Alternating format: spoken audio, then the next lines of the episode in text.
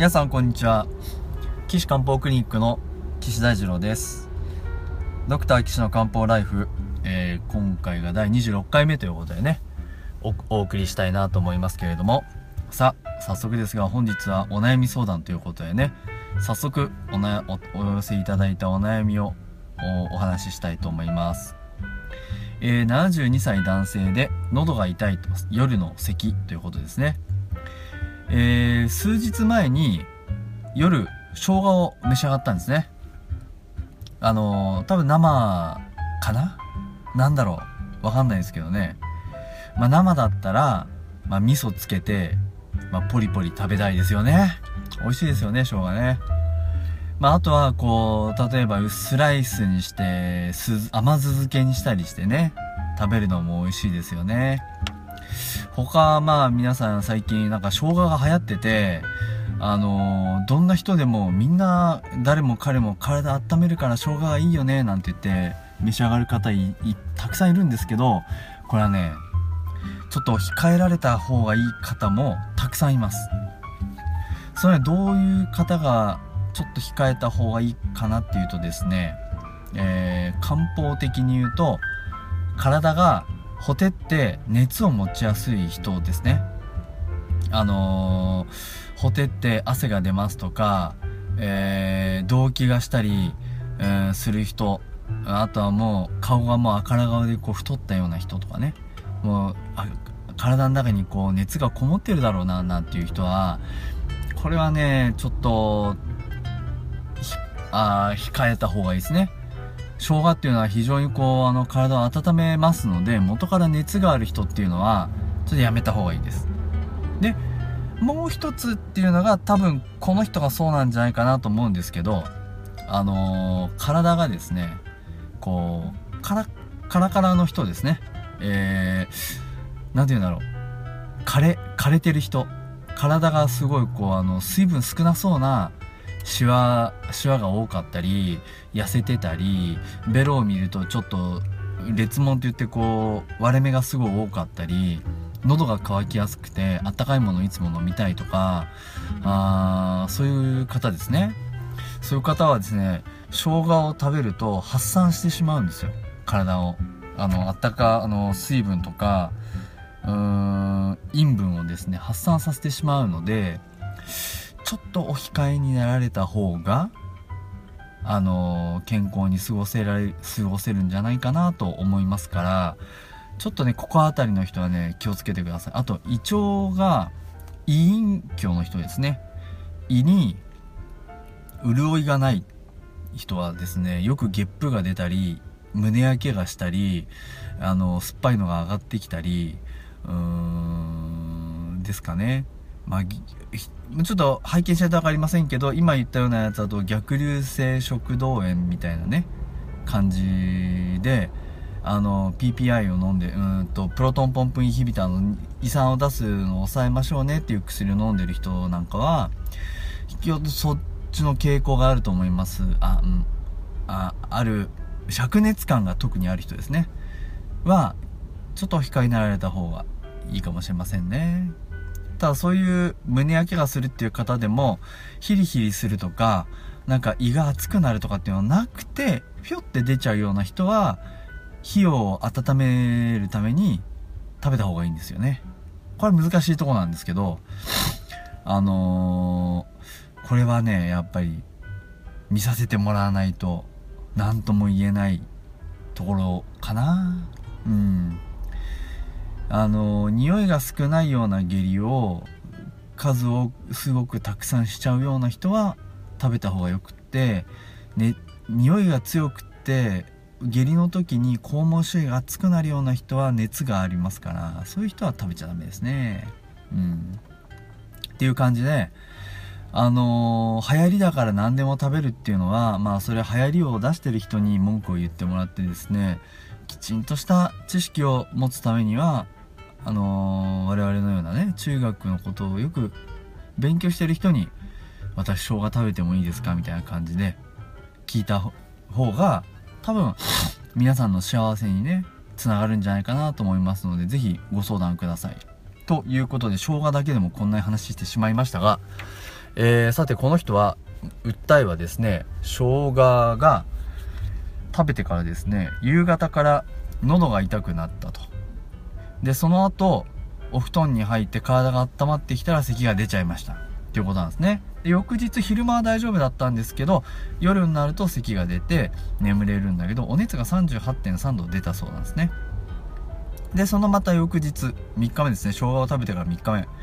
それほどではないんですけど咳がま出ると。で痰が日中出るようになったそうですね。黄色い痰。で夜も当然咳が出るようになってえー、お熱は36度8分だった発熱はないということなんですね。自分でも熱感はないそうです。特に病気で薬飲んでるとかはないようですね。えー、っと身長が1 6 0センチ体重5 2キロ。72歳うんまあそれほど太ってないですからどっちかっていうとさっき申し上げたような体がこう乾いてるような感じなんだろうなと思いますね。喉はまあちょっとイガイガの違和感があって痛くて飲み込めないっていうことではないそうです。汗が出る寝汗が出る夜中のトイレは5回行くと。これはまあ元からでしょうね、まあ、夜中のトイレ5回も行ってると寝てる暇ないですよね。6時間例えば寝るまあ寝るとして1時間に1回トイレ行くわけですよね。なかなか寝てる暇ないですね。大変ですね。で、喉が痛い。今は痛くないそうですね。で、熱はなくて頭痛や寒気や吐き気、お腹痛い、便秘下痢っていうのはないと。まあそういうことだそうです。まあ風邪ひいてる風邪、患者、風患者に、まあもしくは風熱者、ね。ヒリ、喉がヒリヒリして痛いとかさ、熱者の可能性もありますけど、そういったものではなさそうだなということですね。えー、我々そういう外から病気が来るものについては表彰と言いますけど表彰ではなさそうだということなんですが、まあ、多分ねさっきも申し上げましたけどこの人はもともと体が乾燥気味心液が少ないタイプ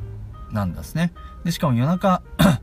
うん5回もトイレ行くっていうことですから腎虚も多分あります。で腎虚があるっていうことは腎の何が減ってるかなっていうとあの体が乾燥傾向ということで腎隠居がまあベースにあるんだろうなと思いますよね。ですからトイレ5回行ったり冷え性はないかもしれないけど手足がほてるとかね。手のひらがほてるとか足の裏が汗かくとか布団から手足を出してフローリングの床につけておくとヒヤヒヤして気持ちいいとかね。そういうのはあるかもしれませんね。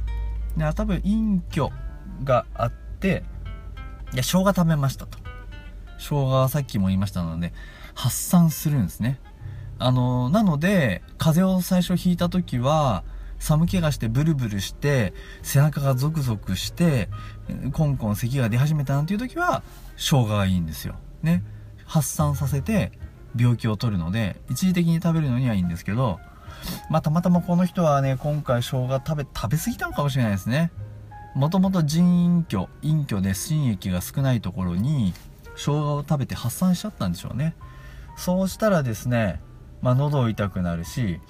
まあ温まると咳が出るなんていうことになりますね。もしこれが現代医学的な考えでこの咳と生姜をつなげるようであればつなげて考えるようであればまあ生姜を食べてちょアレルギーが起こっ、まあ、生姜じゃないかもしれないですね。その時食事をした何か、ね、生姜以外の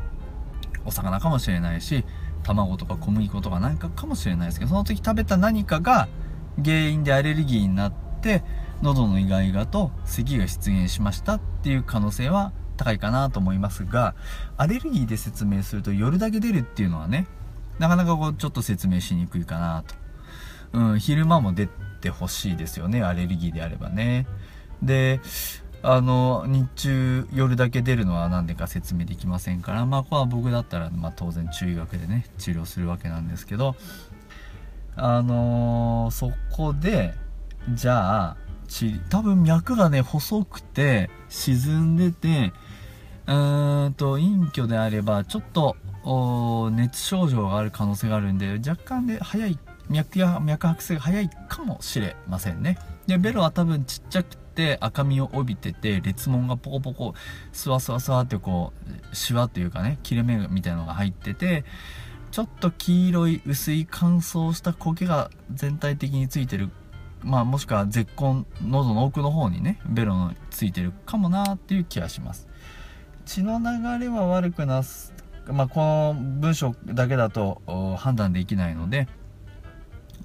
ベロの裏が血管が浮いてるなんてことはなさそうかなと思いますけど。んなので、えー、治療としてはですね、えー、体の潤いをつけて、えー、咳を止めるような薬がありますからそれをまあ使いながらで、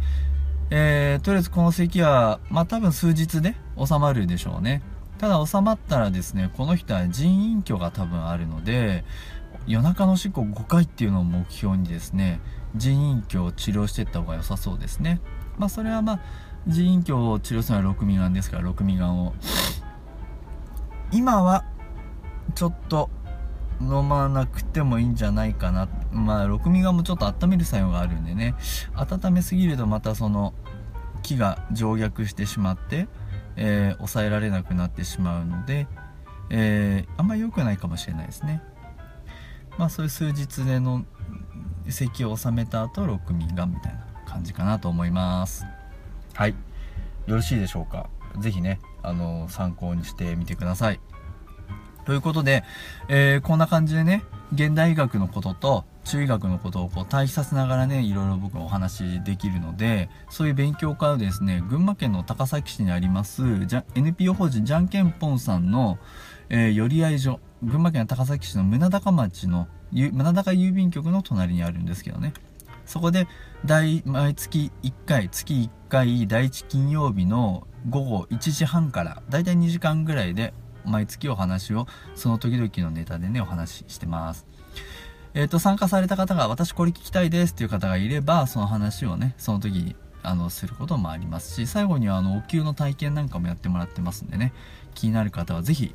あの、まあ、もしくはその受診される前に私って本当にこれって漢方で治りますかみたいな感じでねあの